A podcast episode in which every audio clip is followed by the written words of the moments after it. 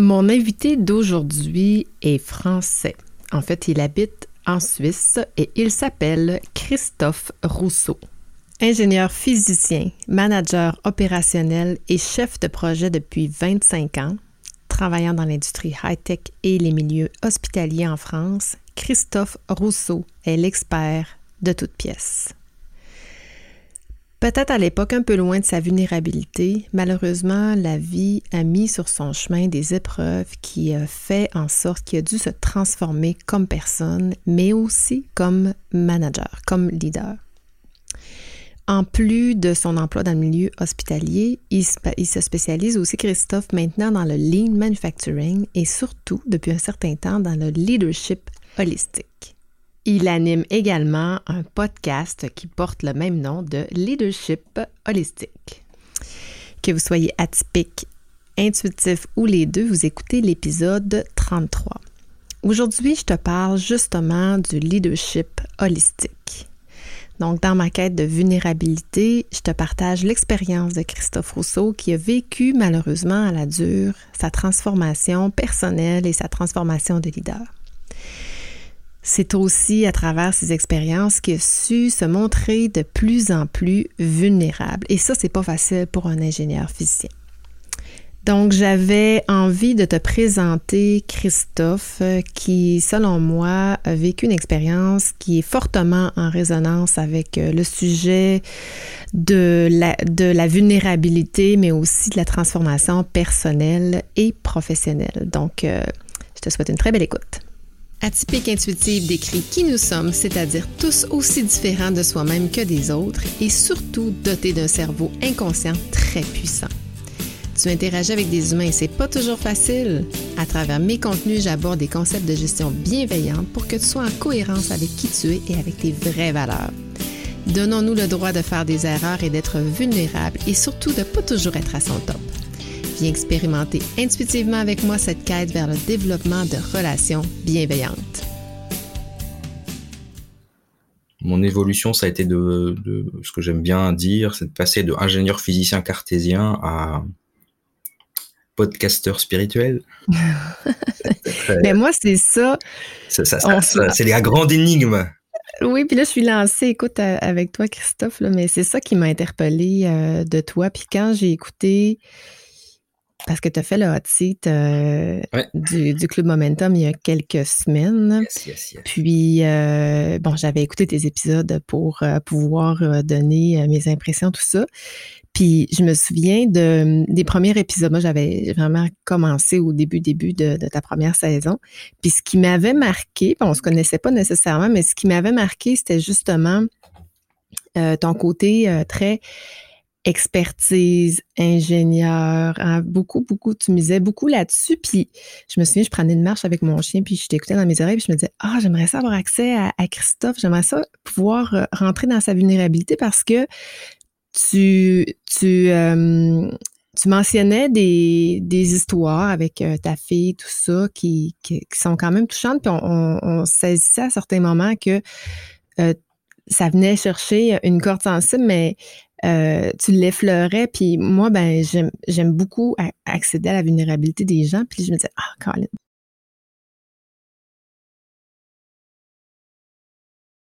Puis après, quand je t'ai connu davantage, on s'est vu à Paris.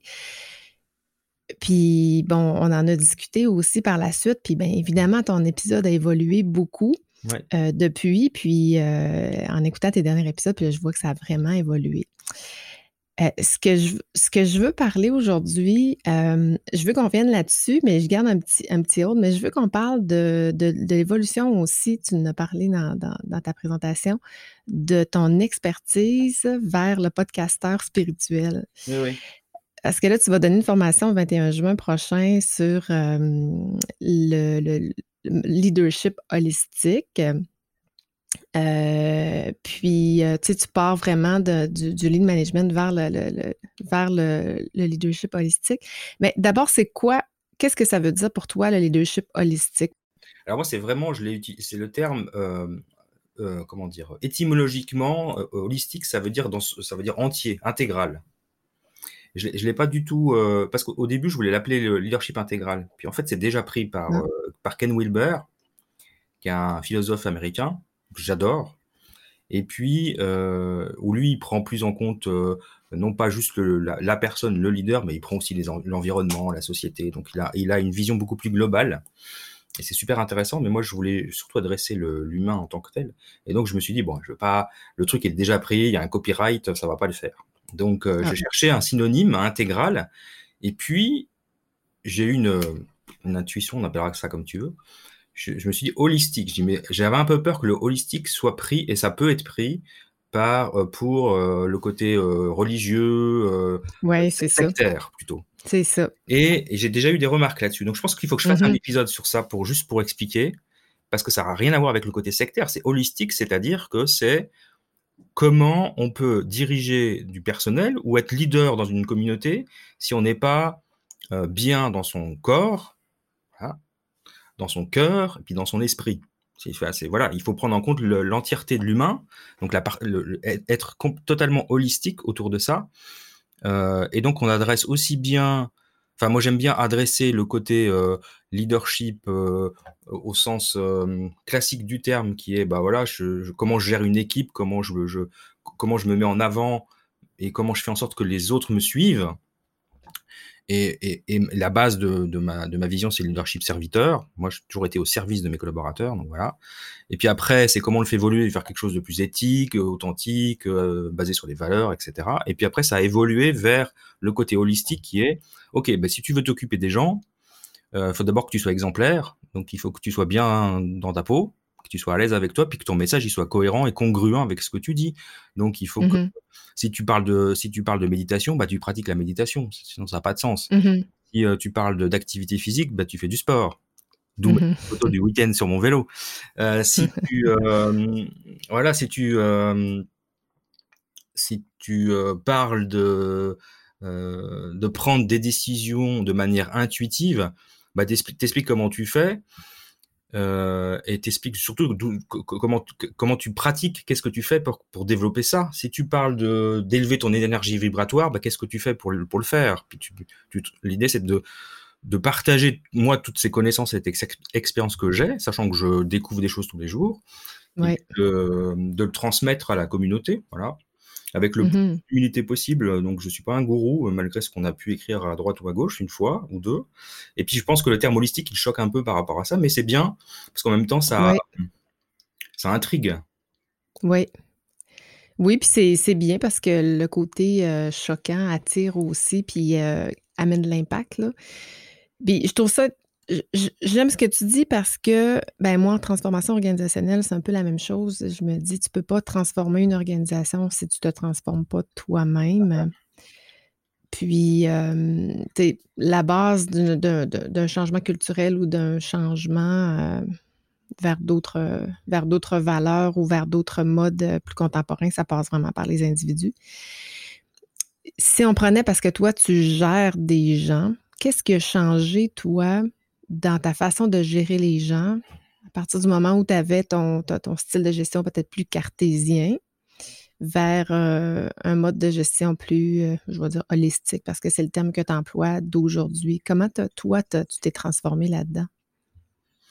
bon, en fait, moi, j'ai commencé, euh, comme je suis ingénieur à la base de physicien, et mes premiers jobs, c'était pas du management, et quand j'ai commencé à faire du management, c'était basé sur mes compétences techniques en fait. On m'a donné la chance de manager des gens sans avoir de formation managériale. Donc on, m'a offert des formations managériales, mmh mais je me, je me, comment dire, je m'appuyais sur mes compétences techniques. Mmh euh, quand je travaillais. C'est rassurant. Bah oui. Et puis c'est, je trouve que c'est bien pour commencer. Donc j'ai commencé par travailler vraiment comme manager d'un d'un secteur où c'était c'était ma spécialité technique quoi. Dans le semi-conducteur mmh c'était euh, la photolithographie voilà peu importe le terme mais c'était mon c'était le truc que je connaissais par cœur et j'étais expert dans ça. Et puis petit à petit j'ai appris le management mais euh, j'ai appris surtout euh, beaucoup sur moi. Il y a beaucoup de développement personnel dans les formations qu'on m'a proposées quand j'étais en poste. J'ai appris sur moi puis j'ai appris surtout que les gens avaient des j'ai appris que les gens avaient des sentiments et que moi-même j'en avais aussi d'ailleurs.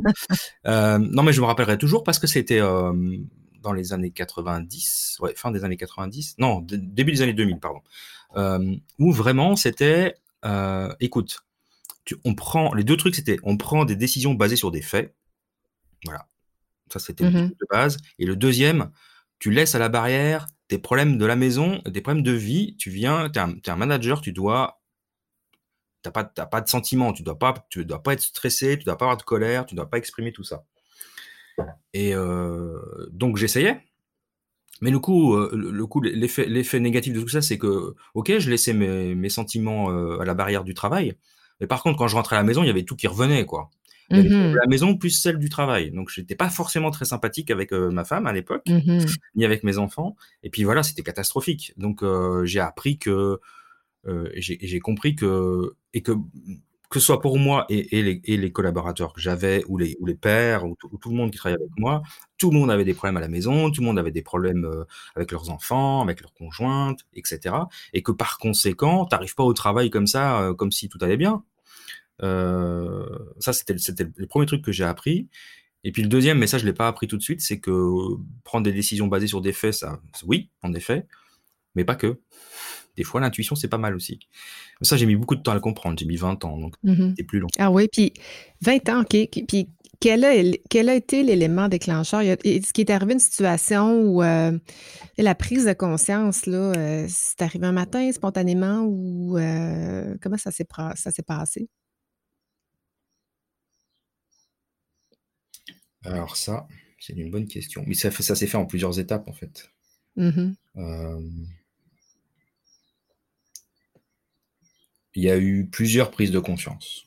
Il y a, okay. eu, il y a eu, la première qui était euh, avec ma fille, euh, euh, qui a 17 ans maintenant, qui est née avec une hanche luxée, qui a donc passé Mmh les deux premières années de sa vie à l'hôpital, enfin hospitalisée par intermittence et plâtrée tout, tout, pendant deux ans.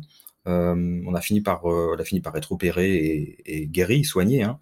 Mais euh, moi, ça m'a mis vraiment. Je me suis dit, mais mince, j'ai mon petit bout là, ma petite fille qui se bat pour marcher normalement mmh. comme tout le monde. Et moi, je prends pas soin de mon corps, je fais pas attention à moi, je fais pas de sport, je mange n'importe quoi, euh, je travaille trop. Enfin, ça va. Je veux dire, je vais, je vais avoir 40 ans et euh, je vais finir par faire un infarctus. Et puis voilà quoi. Enfin, je c'est pas. Enfin, en tant que papa, ça m'a choqué le décalage que l'énergie je mettais dans mon dans le soin de moi par rapport à ce que ma fille en tant que bébé avait développé. Et là, je me suis dit non, ça, ça va pas, il faut que j'arrête. Donc là, j'ai commencé, euh, commencé à m'occuper de moi. Euh, donc j'ai perdu 20 kilos, je me suis mis au sport. Enfin, ça a pris euh, 18 mois à peu près de remise en forme. Je me suis fait accompagner, bien évidemment. Bon, ça n'a pas duré, mais euh, j'ai appris des choses sur moi. Ça, c'était la première épiphanie. Après, il y en a une deuxième, bah, c'est quand, ça c'est moins drôle, c'est quand je me suis séparé de ma femme. Dans, je, crois, je crois dans l'espace de trois mois, il y a eu séparation et perte de l'emploi, qui était, qui avait aucun lien les deux. Hein. Les, les, deux ont aucun lien, mais je me suis fait virer de mon job et je me suis séparé de ma femme. donc, donc là, bon, bon forcément, on peut imaginer l'état du gars après. Aïe, aïe, hein. ben, voilà, c'était pas la grande forme. Puis là, j'ai rencontré un, un, médecin qui était même pas un psychiatre, hein, qui était un médecin généraliste, mais je sais pas pourquoi je suis allé le voir lui. Mais lui, au lieu de me donner des médicaments, il m'a, il m'a fait lire des livres Ok, de, ah, de ouais. développement personnel. Hey, Puis c'est ok. là, c'est là que j'ai lu le premier, qui était le Chevalier à l'armure rouillée, qui était une espèce de conte pour adultes qui explique euh, bah, justement euh, l'histoire des hommes qui euh, qui se consacrent à leur travail, qui délaissent leur famille et qui euh, vont sauver la veuve et l'orphelin avec leur armure. Et puis au bout d'un moment, ils enlèvent plus leur armure, donc elles rouillent leur armure, et du coup, ils peuvent plus être en contact avec leur famille puisqu'ils ont toujours cette armure sur eux. Donc c'est une belle, euh, Ah, c'est un truc qui m'a un peu, ouais, ça me remue le cerveau Ouais, là. Et euh, je me suis dit bon, ok, bon c'est un peu tard pour ma famille parce que bon je, enfin voilà, ma femme était partie, c'était fini quoi. Et c'était pas le plan de, re- de recoller les morceaux, c'était aller, c'était aller, euh, on savait que c'était, c'était fini. Mais moi, au, moins, je me disais, euh, et ça, ça a toujours été un principe de vie, c'est qu'est-ce que tu apprends de tout ça? Donc, qu'est-ce que j'apprends euh, du fait que dans une période très courte de ma vie, euh, je perde tout ce que dont j'avais construit en fait, hein, ma famille, mon travail. Donc là, c'était la deuxième. ça, ça a vraiment été. Et puis à partir de là, j'ai lu beaucoup, beaucoup de livres de développement personnel, ce que je n'avais jamais fait de ma vie. Hein. J'avais donc mais tu disais, tu devais lire du technique, de l'expertise. Oui. De, Je, lisais, des trucs en anglais, bon, parce que comme j'ai vécu aux États-Unis, au Canada, je lisais plein de trucs, de, la documentation technique. Euh, alors, je, je, lisais un peu des romans, des choses comme ça, mais pas mmh grand-chose en fait. Je, je, lisais, je lisais beaucoup jusqu'à l'âge de 20 ans, 20, 25 ans. Puis entre, entre 25 et 40, j'ai pas lu beaucoup. Euh, comme si j'avais oublié que c'était important la littérature. Et puis là, d'un seul coup, je me suis remis à lire des choses que je n'avais jamais lues de ma vie, tu vois, des, des, trucs sur le développement personnel, Tony Robbins, euh, euh La prophétie des Andes, enfin plein de bouquins, mmh euh, Le Petit Prince, j'ai redécouvert Le Petit Prince. quand même, c'est quand même le, voilà. Et puis donc deuxième étape qui est là, je me suis dit bon bah là le développement personnel c'est un truc qui me branche bien, je vais je vais je vais travailler là-dessus. Et puis comme bah, j'ai mis beaucoup d'énergie dans, ça. Entre temps, bah, avant de retrouver du travail, je me suis assis, je me suis dit bon maintenant il faut que tu mettes à plat toutes tes compétences. Donc c'est là que j'ai créé mon site internet, que j'ai écrit mes livres sur le lean manufacturing, j'ai commencé mon activité sur le lean management et manufacturing en me disant non mais je, que c'était un truc qui allait, euh, qui me permettait de faire mon bilan un peu de compétences, qui allait être m'être utile à moi dans la suite, mais qui pouvait aider les gens. J'étais vraiment parti là-dessus.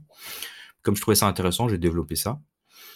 Et puis après, j'ai été, euh, été, été, entré, euh, j'ai été, embauché par l'hôpital dans lequel je suis maintenant encore. Hein pour, euh, pour travailler sur, la, sur une gestion d'équipe, euh, un service de, stérilisation centrale.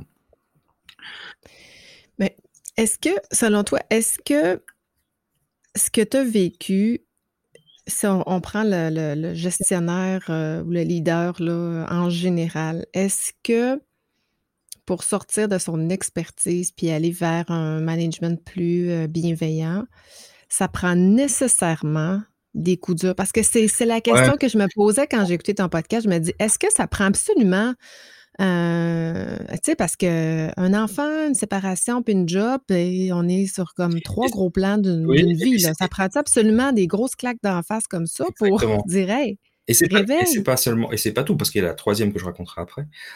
Euh, alors, pour moi personnellement, clairement, oui. Mais je sais pas si c'est la règle ou la norme ou s'il faut se prendre des gros murs dans la face pour. Moi, j'ai l'impression que si j'ai pas un gros mur dans la tête, euh, j'ai un peu cette tendance peut-être à me laisser aller ou à vivre sur l'acquis, j'en sais rien. Donc il faut il faut alors en tout, en tout cas pour moi, mon évolution personnelle, elle repose vraiment sur des euh, sur des grandes claques. Mais ça et ça, je l'ai réalisé il y a peu de temps. En fait, c'est en faisant en démarrant le podcast et en discutant mmh avec Marco sur les fameux récits signatures euh, où j'ai réalisé qu'il y avait des étapes dans ma vie qui avaient déclenché des choses, mais des, des choses très différentes, tu vois, comme, euh, comme ma fille, ma première mmh fille, euh, comme ma séparation, mon job, et puis ma dernière fille qui est encore, encore une étape supérieure. Et si j'avais pas, et j'en ai fait un podcast d'ailleurs, est-ce qu'il faut, est-ce qu'il, est-ce qu'il faut souffrir pour grandir? Alors personnellement, moi je pense que oui. Je pense que c'est dans la, il y a beaucoup de, je suis pas le seul à penser ça, hein, que il faut vraiment euh, plus que plus sortir de bien bien loin de sa zone de confort pour pouvoir faire des évolutions, euh, mais euh, pas du kaizen quoi, du vrai de l'évolution un grand pas. Faire du kaizen des petits pas, je pense que ça tous les jours on peut faire. On n'a pas besoin de, tu vois, on n'a pas besoin de d'épreuves, mais bon, si, si tu n'as pas d'épreuves dans ta vie, ce qui n'existe pas, je connais personne qui n'a pas d'épreuves dans sa vie, hein. Donc, soit tu as des épreuves dans ta vie, ça, c'est un, fait, c'est un fait, c'est un truc de base. Soit tu les utilises pour grandir, soit tu l'utilises pas. Et puis tu restes la victime. Puis il y a des gens qui sont comme ça. Moi, j'ai mmh choisi de ne pas être une victime. J'ai jamais, j'ai jamais été une victime. Donc, j'ai choisi d'utiliser ces épreuves pour faire des, pour, euh, pour grandir. Mais je l'ai pas, je l'ai pas choisi consciemment. Ça a déclenché des choses. Mmh je ne savais pas, tu vois. Mais ça s'est fait par, par, euh, euh, par niveau, si tu veux. Ça a commencé par euh, déjà, on s'occupe de soi physiquement. Après, ça a été, on, s'occupe de euh, de son de son cœur et un peu de son cerveau. C'est là que j'ai découvert l'intelligence émotionnelle. C'est là que j'ai découvert le développement personnel, la communication non violente, enfin toutes ces choses dont tu parles mmh aussi. ça m'a servi dans mon travail et ça m'a servi dans ma vie privée. Et puis la dernière étape, ça a été, ça a été Ella, donc c'est ma, ma, fille qui, qui, qui, est née sans vie euh, et qui a déclenché chez oui, moi. parce que as perdu un enfant aussi. Voilà. Et ça, ça a déclenché chez moi une espèce de dépression comme j'avais jamais connue, bien pire que tout ce que j'avais connu avant. Euh, ça a enchaîné plein de choses. Hein. J'ai eu, euh, j'ai eu accident de ski, je me suis pété les ligaments croisés, j'ai, enfin, j'ai fait un burn-out. C'était, ça a été le déclenchement d'un raz-de-marée. Et, euh, et comme je suis quelqu'un d'assez résilient, ben, je m'en suis sorti. mais je me suis sorti, je m'en suis sorti en, en essayant. Et je pense que c'est, c'est parce que je suis, je sais pas si c'est parce que je suis ingénieur, mais j'ai voulu donner un sens à tout ça. Il fallait, pour ma sanité mentale, il me fallait qu'il y ait du sens. Sinon, ça n'avait pas de sens tout ça. Pourquoi je devais subir ça euh, dans ma vie, je ne comprenais pas. Donc, pour... Et moi, j'y ai donné du sens. Et le sens, ça a été, bah, écoute, voilà, elle, elle, elle, elle, est là. Ça s'appelle pas Elle est là pour rien. Elle est là pour moi. Elle, s'appelle Ella Oui, elle s'appelle Ella, ouais. Elle est là, ah, pour sa J'adore ce nom. Euh, oui, on a choisi pour la, pour la chanson avec, de France Gall, quoi. Oui, c'est pour euh ça que j'aime ce, j'aime ce prénom-là. C'est vraiment le prénom. France Gall, qui nous est venu comme ça. Mmh et, j'ai voulu donner du sens à sa vie et à sa non-vie, en fait. Enfin, pourquoi elle est venue dans ma vie de manière si courte et il mmh fallait que ça me serve à quelque chose. Et puis, ben, c'est là où je me suis un peu plus ouvert à la spiritualité. je me eh, excuse-moi, elle, là, elle est décédée à la naissance? Oui, oui, mmh. décédée à la naissance. C'était une interruption de grossesse programmée. D'accord? Il, y avait, il y avait un problème génétique et on avait le choix. On n'était pas, voilà, on avait le choix de, donc, c'était pas la mère de mes enfants avec qui j'ai eu cette fille, cet enfant, hein, c'était ma compagne du moment. Euh, moi, j'avais plus de 50 ans, c'était pas non plus euh, tout à fait euh, facile pour moi. Et on a eu le, on a, on a eu à prendre cette décision de mmh. d'interrompre la grossesse. Et c'est ce qu'on a fait parce que parce que les circonstances étaient comme ça. Enfin voilà. On a écrit un livre dessus qui n'est pas encore publié, mais qui, je pense, va, va sortir. Ah ouais. Ah ouais. Qui raconte toute l'histoire. Et, Tu nous laisses savoir, hein, j'ai eu très hâte de lire, parce qu'on en a parlé aussi, on a eu l'occasion d'échanger là-dessus, c'est une très belle histoire. un grand deuil beaucoup minimisé aussi par, par les par certaines personnes de l'entourage, qui disent que c'est pas un enfant qui est qui est né, donc c'est pas la même, Voilà, ce qui est la bêtise, comme un deuil, complètement stupide. En fait, le deuil, il ne dépend pas de l'âge de l'enfant, il dépend de la projection que tu mmh as fait de lui dans ta vie. Mmh et ça peut être la même chose pour une fausse couche. Une fausse couche peut très bien ne pas avoir d'impact, comme ça peut être un deuil terrible. Mmh c'est un vrai sujet tabou, donc c'est très compliqué avec la famille. On peut pas en parler. Moi, mes parents n'ont jamais voulu entrer en matière, donc bref, c'est une histoire compliquée, très complexe. Mais j'ai voulu euh, lui donner du sens, et puis j'ai voulu donner une vie à ma fille. Donc c'est pour ça qu'on a écrit ce livre. Puis j'ai mmh, et elle, et, elle m'accompagne. Euh, et puis le, leadership holistique, c'est un peu, c'est un peu la conséquence, si tu veux. C'est le, c'est un peu le sponsor officiel de mon, de mon podcast et de ma future activité. Ah, c'est comme ça que je le vois en tout cas. Ben, je reviens un peu sur, sur ma question de, de tout à l'heure, mais en même temps, c'est une question que j'avais au début quand tu as commencé à, à présenter tes choses. Est-ce que un bon leader bienveillant, humain, holistique doit nécessairement être euh, c'est comme poser la question, c'est y répondre, mais je la pose pareil. Ouais. Être bien avec lui-même parce que, bon, euh, bon, ne pas tous besoin de passer par des épreuves euh, si intenses pour être bien avec soi-même. Là, tu sais, il faut, faire la part des choses, mais est-ce qu'on peut être, je pose ma question autrement, est-ce qu'on peut être un bon leader sans, si on n'est pas bien face à soi-même, si on n'est pas centré avec euh, euh, ce qui se passe à l'intérieur de nous? Alors ça, je, pense que clairement, non. Ça, c'est pas possible. Si on n'est pas aligné, si on n'est pas à l'aise avec ce qu'on vit, mais de manière permanente, parce qu'on peut avoir des mauvais jours. Moi, je, moi, je vais au travail le matin, ça m'arrive d'être de mauvais poils comme tout le monde, et puis j'ai pas envie de dire bonjour, mais je me force à le faire quand même. Euh, donc, on a le droit euh, d'avoir nos propres euh, up and down. Hein. Euh, moi, je suis sensible à la pleine lune. voilà, il y a plein de choses qui fait que, par exemple, je, je, pas, je peux être fatigué, etc. Maintenant, mais de manière globale, on va dire, euh, si on n'est pas aligné Comment peut-on aider les gens? Parce que un bon leader, pour moi, un bon leader, c'est quelqu'un qui est au service de ses collaborateurs et au service de son. Alors, c'est une entreprise, une association, sa communauté, peu importe euh, pourquoi on est un leader, mais on est un leader sur quelque chose. Et puis donc, on est écouté par des gens, euh, de manière euh, hiérarchique ou pas d'ailleurs, hein, peu importe.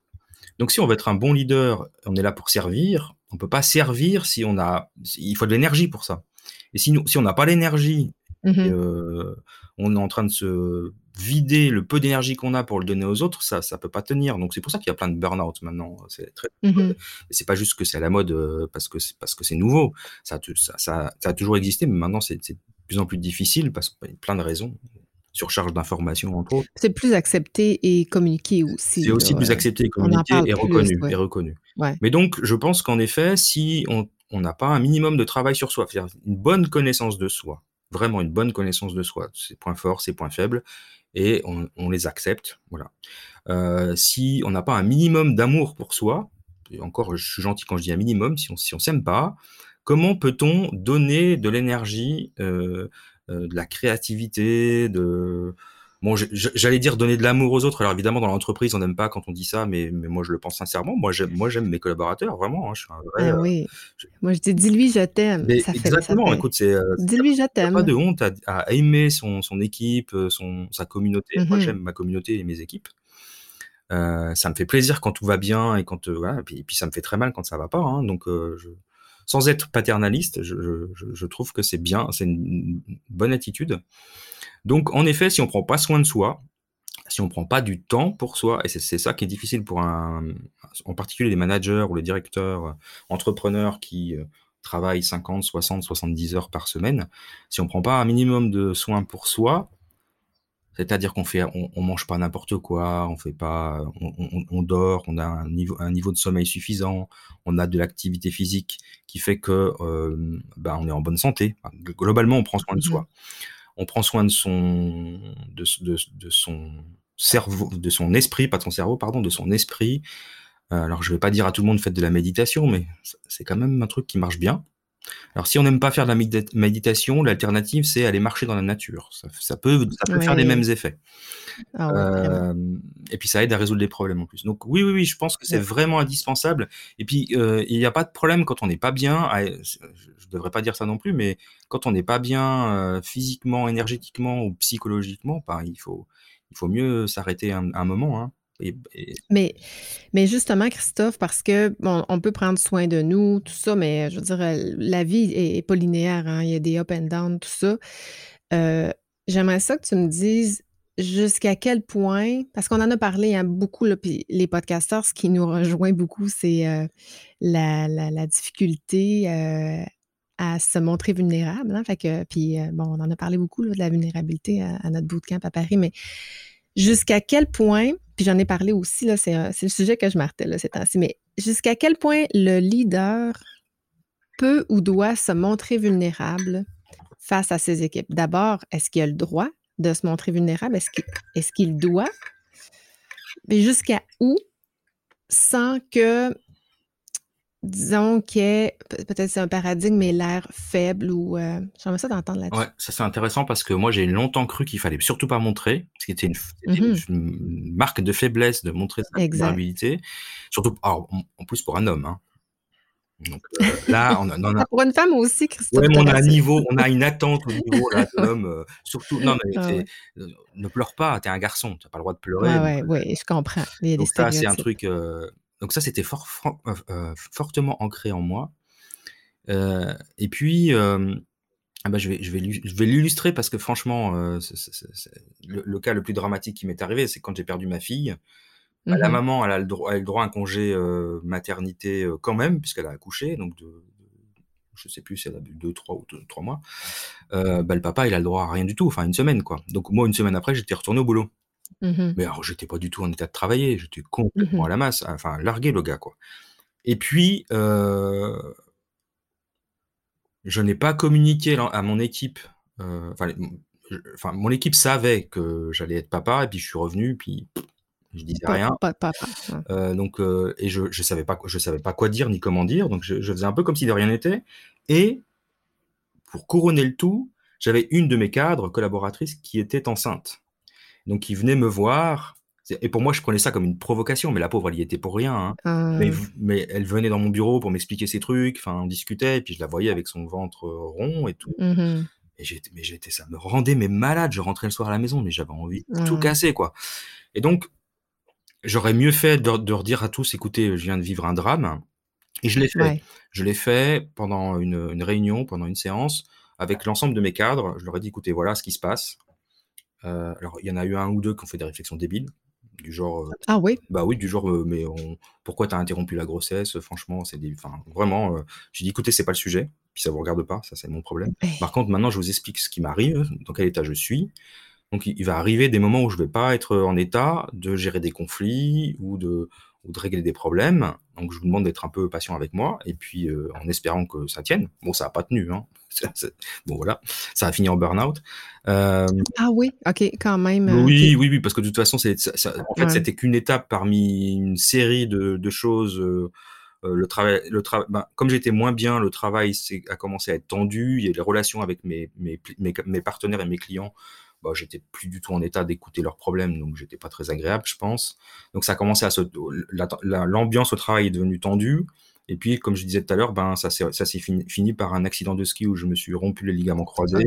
J'ai été arrêté six mois et je pense que mon corps a dit stop parce que mon esprit avait besoin de se reposer et de rester à la mmh maison six mois. Sinon, je l'aurais pas fait. Moi, d'office, de, je n'aurais pas été capable de prendre cette décision, ce qui est dommage. Mmh Donc oui, je pense qu'il faut le dire. Enfin, il faut, il faut dire quand ça va pas. Après, évidemment, si c'est tous les jours, ou tous les deux jours, ou toutes les semaines, euh, moi, il y a une différence. Euh, il y a une différence. moi, j'ai vu ça, hein, Christophe, euh, une gestionnaire, à chaque fois, dans un mandat, à chaque fois que son patron, à chaque fois que je lui parlais, à chaque fois, elle pleurait tout le temps, tout le temps, tout le temps, tout le temps, tout le temps. Très, très sensible, mais vivait les choses tellement intensément. Fait que je pense qu'il y a un équilibre à garder entre trop sensible et, et, vulnérable, parce que vulnérable, ça ne veut pas dire nécessairement pleurer tout le temps. Vulnérable, c'est, c'est d'être capable de montrer qui on est, euh, de pas euh, dans ses, dans ses, bons, ses bons jours comme dans ses mauvais jours aussi. Là. Euh. Exactement. Et, puis moi, j'avais ce petit problème, c'est que j'avais une, espèce de pudeur à ne pas vouloir parler de ma vie privée au mmh travail. Sauf qu'on est obligé, sauf que c'est la même chose que laisser ses sentiments à la barrière. Hein. Tu, tu peux pas laisser ta mmh vie privée. Donc tu es bien obligé de donner des informations à ta hiérarchie pour dire écoutez, voilà ce qui m'arrive. Euh, je sais pas, j'ai un enfant qui s'est cassé une jambe, euh, c'est compliqué à la maison. J'ai voilà, je soyez un peu indulgent le, pendant les 15 prochains jours ou quelque chose comme ça. Et puis aussi prévenir ses équipes pour dire pour, pour expliquer la situation. Et c'est pas et c'est pas une ça n'a rien à voir avec de la faiblesse. C'est juste une question d'honnêteté avec les, les gens. Euh, qui vont comprendre tout à fait et qui vont même vous apporter un soutien que vous imaginez pas. Hein, euh. Exact. Donc, euh, bon, mais bon, j'aurais dû le faire beaucoup plus tôt, bien sûr, mais bah, ça fait mais l'évolution. Il y, a, il y a comme aussi, je trouve, un déséquilibre entre les attentes en performance et la compréhension d'un humain. Hein, j'en parle dans mon, dans mon 00, là, mon, mon, épisode 31, mon, ma, ma, poursuite du podcast, mais sais, moi, je, suis une ancienne directrice des ressources humaines, fait que j'ai géré beaucoup de dossiers, euh, d'employés, tout ça. Puis, il n'y a rien de pire. Ça m'est jamais arrivé, heureusement, là, mais tu quand on lit la jurisprudence, il n'y a rien de pire que d'apprendre quand tu congédies un employé, par exemple, sur la base de la performance, de la non-performance, et d'apprendre devant un juge que la personne est en situation de deuil, la, la personne est en situation de maladie, la personne est en situation de séparation.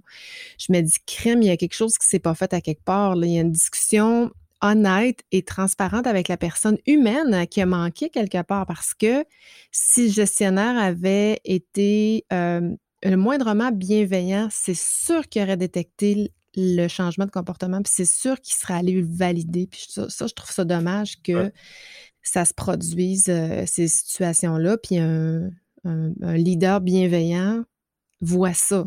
Tout à fait. Ces situations-là. Puis c'est vraiment une habitude que tu construis avec le temps, c'est que les gens, les gens de ton, ton équipe, tes collaborateurs, la confiance, c'est quelque chose qui prend du temps.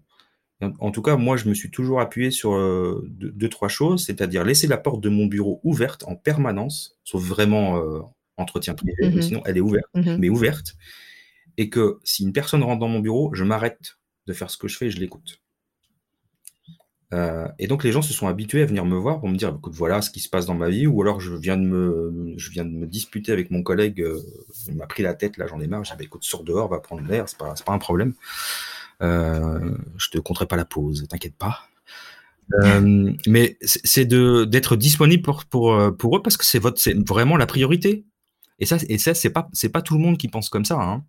C'est la la alors, je disais tout à l'heure prendre soin de soi, ça c'est une chose, mais après la priorité au travail, c'est vos collaborateurs. C'est-à-dire que, vous êtes disponible pour eux, sur le la durée de votre présence, quoi. Et donc et et c'est vraiment l'être et être à l'écoute. Bon, moi, j'ai cette chance d'être quelqu'un qui écoute et qui est empathique. Heu, je sais que c'est pas donné à tout le monde, mais heu, oui, tu as raison, ça, c'est pas normal de se retrouver en en en procès devant le juge, heu, pour un Mmh mh. licenciement qui aurait pu être évité parce que la personne vivait juste une mauvaise une mauvaise passe et que personne n'a prêté l'attention, quoi. Je trouve ça terrible. Mmh, effectivement, puis je sais pas comment c'est, je sais que les lois du travail sont un peu différentes en Europe puis, heu, ici, au Québec, voire même au Canada, parce qu'on a des lois un peu différentes aussi. Mais moi, je suis de celles qui dit puis ça ça ça détonne toujours quand je dis ça, moi, je suis une anti, heu, processus disciplinaire, puis je suis une anti évaluation annuelle parce qu'ici, on fait des évaluations, Oui. 1 fois par année, minimalement. Et les raisons pour laquelle on doit le faire, c'est parce que justement les gestionnaires ne parlent pas avec leurs fait que là, on utilise c'est des outils pour moi, mais qu'on ne devrait pas avoir dans les entreprises parce que si on se parlait au quotidien, pas nécessairement des rencontres de de de 15 minutes avec des pertes de temps à parler de de tout et de rien, mais si on se parlait sincèrement, on n'aurait pas besoin de ces outils-là. Mmh. Je sais pas ce que tu en penses, puis comment c'est, heu, comment c'est utilisé, c'est si si ben, j'imagine que vous avez un peu le même on se ressemble quand même Oui, on a les évaluations là, ouais. annuelles, heu, de la même manière. Je je je je bon, puisque j'ai travaillé au Canada, je connais très bien. Oui, c'est vrai, ouais. Heu, heu, on a la même chose en France, hein, et puis on a la même chose en Suisse où je suis actuellement.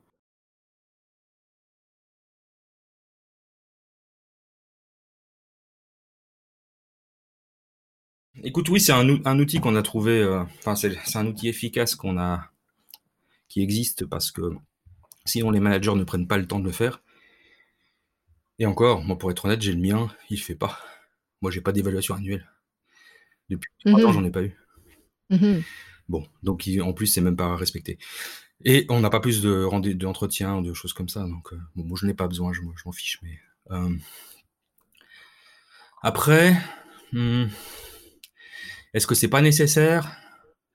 Bah, tant qu'on n'a pas la ma maturité suffisante, heu, Mmh mh. managériale, ben, si, quand même. Après, ça a quand même un avantage, enfin, en tout cas, moi, je crois encore à ces outils, heu, de Oshin-Kanri, par exemple, où, la les objectifs de la compagnie ou de la société sont déployés pour au niveau de chaque, chaque collaborateur et donc c'est un biais de c'est un bon moyen de communiquer Mmh les objectifs Ouais. personnels. Ouais. Après, moi, j'ai même travaillé, heu, alors c'était dans le privé parce que là, je suis dans le public, mais dans le privé en France où, hem, l'augmentation était de annuelle était liée aux résultats à ton évaluation. Mmh mh. Mmh mh. Hein, si tu étais, heu, noté en A, tu avais une super augmentation et puis si tu étais Ouais. en D, tu avais 0 % quoi. Donc là, on est, c'est un peu limite, tu vois? On est à l'éc c'est un c'est c'est c'est, c'est un peu scolaire et en même temps, a un impact sur le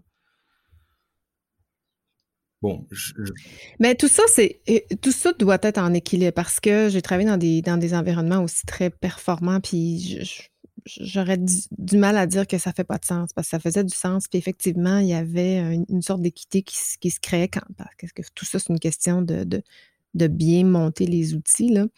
Mais je pense que ça prend un équilibre, puis tout passe, vraiment par justement la communication, mais je pense que ça passe aussi par les attentes et communiquer ses attentes respectives, hein, parce que oui, j'ai des attentes comme manager, mais j'ai des attentes comme employé aussi envers mon manager, puis c'est là où moi, dans les outils, je trouve que c'est manquant, c'est la, la parité entre les 2. De juste de poser la question: «Toi, tes attentes envers moi, comment je peux t'aider?» Déjà ça ça ça dit: «Ben, moi aussi, je m'engage dans la relation». C'est pas pas, c'est pas top down tout ça, c'est en collaboration. Je pense que c'est peut-être ça qui est manquant aussi. C'est quoi mes moi, voici mes responsabilités, puis voici ce que je m'attends de toi et comment moi je peux t'aider pour qu'on arrive ensemble à un but commun. Je pense que c'est ça, là. Tout à fait. Alors moi, je veux pas, heu, prêcher pour ma paroisse, mais en tout cas, là où je travaille dans l'hôpital, c'est comme ça, hein, l'évaluation, le l'entretien d'évaluation, il est, heu, bidirectionnel. C'est-à-dire que c'est le manager qui va donner son avis, mais c'est quand même beaucoup le mh. dialogue de l'employé qui va, heu, d'ailleurs s'auto s'auto-évaluer lui-même. Il y a une Mmh mh. auto-évaluation qui est prise en compte Et puis, il y a, on va prendre en note ses aspirations de carrière, ses envies de formation, ses remarques, euh, ça peut être des remarques vis-à-vis du manager en face, comme ça peut être des remarques vis-à-vis de l'équipe. Donc, c'est vraiment, il y a des, on va pas juste évaluer la performance de la personne, on va vraiment, c'est vraiment un dialogue. En tout cas, c'est comme ça que c'est euh, c'est conçu. Mmh Après, est-ce que tout le monde le fait de cette manière, ça je sais pas, mais euh, Exact, pour l'avoir, moi, pour le pratiquer, en tout cas, quand je, avec mes équipes, j'ai toujours, j'ai toujours fait comme ça. C'est c'est Mmh. juste, c'est complètement juste. En tout cas, ce que je retiens, c'est euh, ça prend un équilibre, puis on n'est pas obligé d'avoir d'aller dans les grandes douleurs pour prendre certaines Non, consciences de soi. C'est important de, de- de se sentir bien face à l'autre. C'est pas grave de se montrer vulnérable. Euh, puis il y a cette euh, question aussi de, de, ben, de confiance respective. Mais je pense que, tu sais, euh, moi, ce que j'entends dans ton histoire, c'est que pas, nécessairement une maturité d'âge, mais une maturité professionnelle et personnelle. Maturité personnelle Oui, qui. Puis c'est sûr que ça vient avec l'âge nécessairement, mais tu peux être mature personnellement ou professionnellement sans nécessairement avoir 50 ans. tout à fait. Dans la mesure où tu es campé avec toi-même puis tu es, connecté euh, avec toi-même. Exactement. Alors c'est vrai qu'on trouve plus de personnes de la, de la classe de la cinquantaine qui sont dans cet état, mais il, il y a des personnes, moi je, je- des personnes dans, dans notre groupe, hein, euh, qui ont euh, entre 30 et 40 ans, qui, sont, Mhm. qui ont la- le même niveau de, de maturité, euh, de sagesse, on dit comme on veut, euh, Ouais. que, moi. Moi, Ouais. il m'a fallu du temps, et il m'a fallu des épreuves, mais c'est mon parcours personnel qui est comme ça. Euh, je suis parti de loin, sûrement. Euh, non, mais je pense que pour transformer un, un scientifique pur, euh, mathématicien très attaché à la physique, euh, au matériel comme je Ouais. l'étais, je pense qu'il fallait, il fallait du lourd pour me transformer, vraiment. Ben, aussi, les gens, les jeunes, hein, choisissent des métiers en fonction de leur, euh, leur caractère, euh, de leur cerveau, tu sais, fait qu'il y a un lien inévitable à faire. Puis moi, j'ai un bon espoir pour la, la- la génération future, Christophe, en termes de maturité. Je pense qu'on, avec nous, on a eu euh, une transformation de notre système d'éducation. Fait que les jeunes, euh, puis ça fait peut-être 20 ans, là, ça, c'est les jeunes qu'on commence à voir des entreprises euh, en professionnels, mais comme gestionnaires aussi, mais sont beaucoup plus axés sur la collaboration, commencent à mettre des mots sur leurs émotions. Pas encore. Je pense que c'est encore du travail à faire, mais, mais ça s'en vient. Bon, ils ont des, probablement des parents comme, comme toi, comme moi, qui, qui enseignons à utiliser une la, la vulnérabilité, etc., etc. Fait que j'ai quand même bon espoir. Mais en attendant, puis en terminant, euh, on a une collègue, puis j'aime vous, euh, moi j'ai une baguette magique dans mon, sac, mais on a notre collègue Anne qui a posé dans un, épisode la question euh, si tu avais une baguette magique, qu'est-ce que tu ferais? Puis j'ai envie de, le réutiliser avec toi ce matin, euh, Christophe. Si tu avais une baguette magique, comment souhaiterais-tu que les leaders se transforment? Alors, comment j'aimerais qu'il se transforme? Alors, pas forcément euh, avec le même parcours que moi, mais en tout cas, en tout cas, j'aimerais, j'aimerais qu'on ait. Et en effet, je pense que la jeune génération euh, est, est plus vers ça, hein, qu'on aille vers du quelque chose de plus bienveillant, mais vraiment, pas juste le dire, le faire, parce que y- c'est Mhm. bien de le dire, mais le faire, c'est quand même compliqué. Euh, de- un, un- un leadership plus bi- bienveillant, responsable, équitable, et après euh, que, qu'il y ait- cette conscience de du fait que prendre soin de soi, c'est prioritaire. Je prends, je prends l'image, j'aime bien toujours cette image. Quand on est dans un avion, on nous explique que s'il y a une dépressurisation, on met d'abord le masque sur soi avant de mettre sur ses enfants. Ce qui est quand même extraordinaire, parce que en tant que parent, le réflexe, il est vraiment de protéger ses enfants. Mais comment Mhm. peut-on comment peut-on aider nos enfants? C'est une analo- analogie, bien sûr, si nous-mêmes, on n'est pas en état de le faire. C'est Mhm. exactement ça. Ça s'applique, ça s'applique exactement de la même manière aux managers, aux leaders, à tout ce que vous voulez. Si vous n'êtes pas en état, vous, d'aider les autres, euh, comment, euh, enfin, si vous n'êtes pas en état physique, hein, euh, physique et psychologique de le faire, comment voulez-vous de donner de cette énergie? Donc, j'aimerais. Alors, je ne sais pas si c'est une baguette magique, mais euh, je, je- vois qu'il y a des moyens de, comment dire, de provoquer, de d'inspirer. Le podcast en fait partie. Euh, j'ai été, voir Martin Latulippe sur scène euh, lors de la. Ben, on voit que sur des, manifestations comme ça, on peut inspirer des leaders euh, à s'améliorer, à être plus humain, humaniste, dans la bienveillance et, et- et Mhm. même dans la gentillesse. hein. Il y a eu- je me rappelle qu'il y a eu un, un discours sur la gentillesse qui m'a surpris parce que c'était pas quelque chose qu'on attend forcément et c'est pas non plus une faiblesse la gentillesse. Donc bien au contraire. Euh, maintenant c'est difficile parce qu'on vit dans un monde euh, pas simple, pas toujours très sympa, pas toujours très gentil. Et puis on est bourré d'informations négatives. Donc il faut la baguette magique, ce serait vraiment si on si je pouvais alors j'allais dire détruire, c'est pas le bon terme, euh, faire disparaître tout ce cet amas d'informations négatives euh, et pas que de fake news, hein, parce qu'il y a des vraies news qui sont aussi très négatives, où on est on est bombardé du matin au soir d'informations de, de qui, qui, ne qui, qui ne nous de basse vibration, de basse énergie. Voilà. Ça, j'aimerais vraiment qu'on arrive à, à comprendre que ça ne nourrit pas et que ça nous fait pas euh, aller vers le mieux et au contraire, ça nous tire vers le bas. Donc, si, la baguette magique, c'est mmh. plutôt là, si tu devais en avoir une, c'est de faire disparaître un peu toute cette, euh, mmh ces, informations. Euh, ouais, j'aime ton analogie avec les, les, enfants puis le masque parce que c'est vrai. Moi, je suis une maman ours, hein, fait que je dois apprendre à laisser, à faire confiance, pas à laisser mon enfant vivre ses expériences. Je le dis puis je le vis en ce moment beaucoup. Mais j'aime le, lien avec la gestion parce que ne soyons pas non plus des gestionnaires ours, c'est-à-dire euh, ne soyons pas non plus trop protecteurs. Laissons nos ressources vivre leur expérience, se tromper puis apprendre. Fait que je, rajouterais ça, ouais, parce que l'analogie est très bonne. Hey, c'était super. Euh, je suis contente d'avoir fait, euh, puis on, a l'occasion de, faire deux épisodes ensemble moi, sur, je t'invite sur mon podcast et tu m'invites aussi sur ton podcast. Donc, euh, euh, je trouve nos échanges euh, fantastiques. Je pense que ça va résonner beaucoup.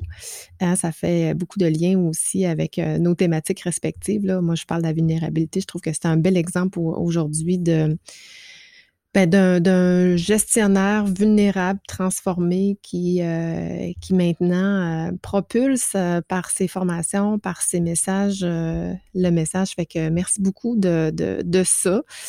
Puis, ben, on a, nous, on est chanceux parce qu'on va avoir l'occasion de, de, continuer d'échanger dans notre club d'élite de podcasteurs. Fait que merci à toi, Christian, infiniment. Merci à toi, Vicky. C'était un plaisir. Si tu as envie d'écouter les épisodes de podcast de Christophe sur son leadership holistique, rends-toi au www.leleanmanufacturing.com, tout dans un mot, et tu vas y trouver aussi l'entrevue dont on a fait référence un peu plus tôt. Donc, je te joins euh, ce lien dans les notes d'épisode. Tu vas trouver également deux autres liens vers des gratuités à ne pas manquer. D'abord, mon webinaire gratuit le 8 juin prochain pour éviter les pièges en gestion du changement organisationnel et la formation de Christophe sur l'initiation au leadership qui va dispenser le 21 juin prochain. Alors voilà, c'est tout pour moi aujourd'hui. Ciao, ciao!